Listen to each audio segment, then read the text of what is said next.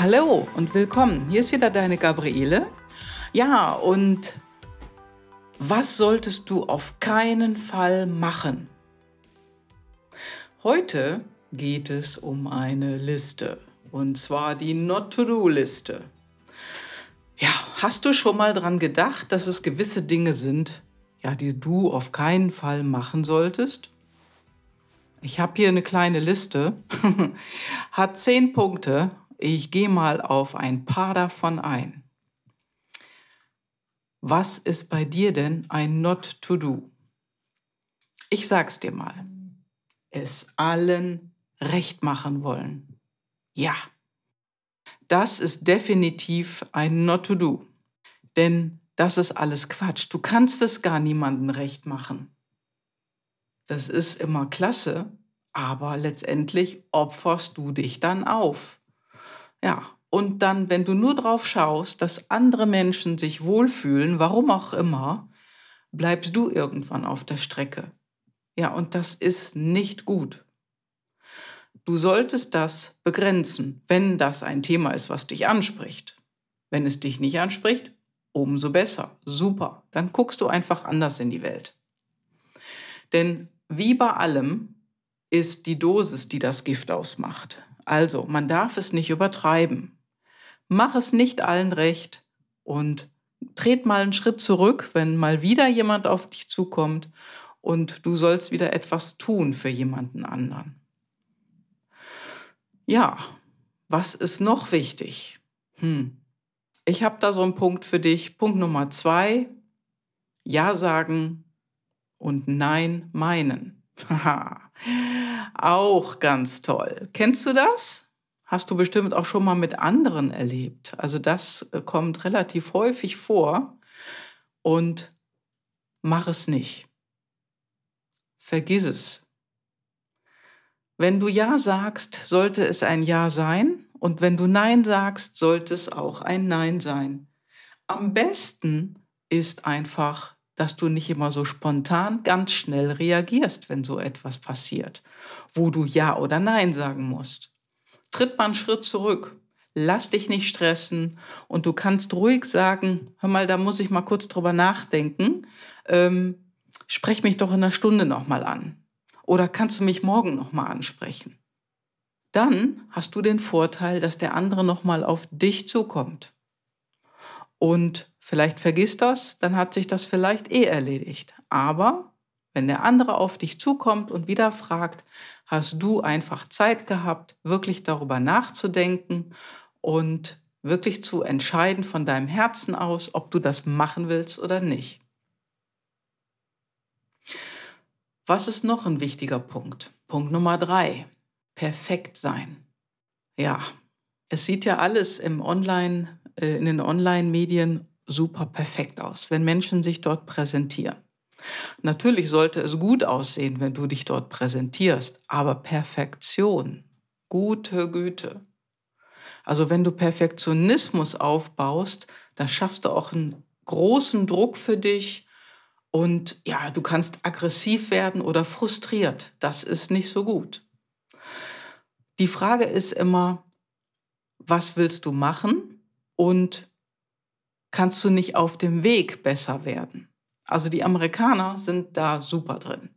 Wir in Deutschland sind da eher Perfektionisten. Wir gehen erst raus, wenn etwas wunderbar super ist und super funktioniert und wir haben das dreimal getestet. Bei den Amerikanern ist es so, die haben eine Idee, bringen die raus und verbessern sich im Laufe der Zeit.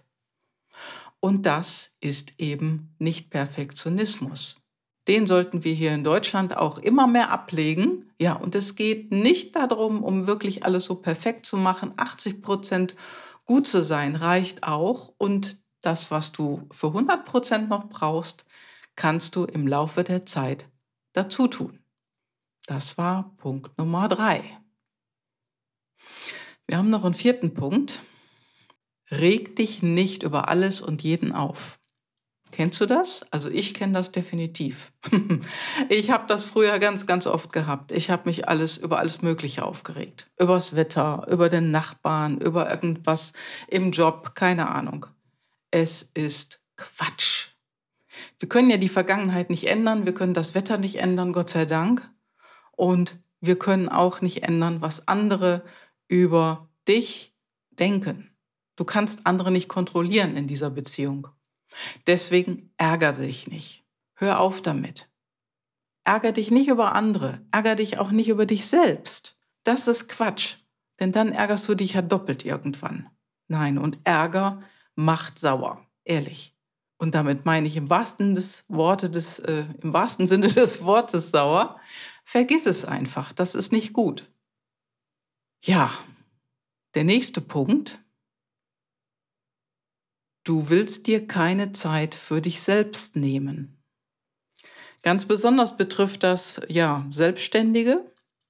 Es trifft auch viele Mütter, die oftmals immer die Familie ganz nach vorne stellen. Ähm, die Selbstständigen stellen ihren Job nach vorne.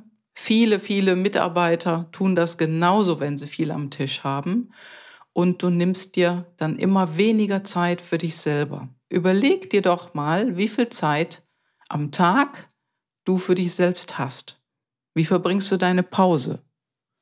Machst du überhaupt eine? Gehst du raus? Gehst du mal ein bisschen an die Luft? Ja, machst du irgendwie am Abend oder am Morgen irgendwas für deine Fitness, für dein Wohlbefinden? Und wenn diese Zeit immer weniger wird, dann weißt du, hey, da ist was falsch gelaufen. Nimm dir mehr Zeit für dich und wirklich achte darauf, stell dir jeden Tag eine bestimmte Zeit im Kalender für dich selbst ein.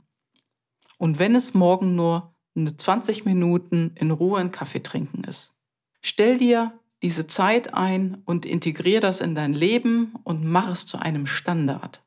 Denn du brauchst Zeit für dich. Wenn du Familie hast und die Familie immer als erstes kommt und du dich immer mehr zurücknimmst, wird irgendwann die Familie auch darunter leiden. Denn wenn es dir gut geht, geht es automatisch auch der Familie gut. Und wenn du im Job dich ja mehr auf mal auf deine Zeit konzentrierst, dass du mal eine Pause machst zwischendurch, dann tut das auch deinem Job gut.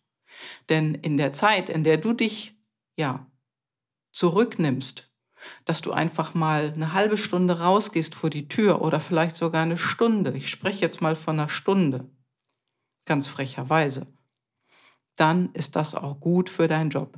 Denn nur in der Ruhe bekommst du auch gute neue Ideen, neue Gedanken.